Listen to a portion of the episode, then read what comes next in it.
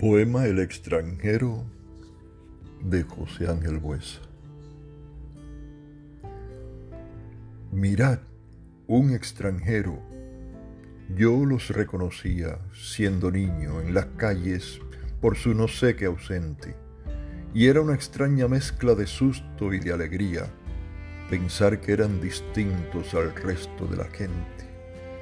Después crecí soñando sobre los libros viejos, corrí de mapa en mapa frenéticos azares, y al despertar, a veces, para viajar más lejos, inventaba mi antojo, más tierras y más mares.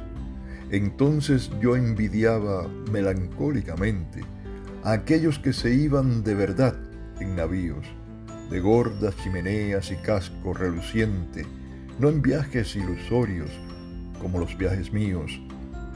Y hoy, que quizás es tarde, con los cabellos grises, emprendo como tantos el viaje verdadero y escucho que los niños de remotos países murmuran al mirarme, mirad un extranjero.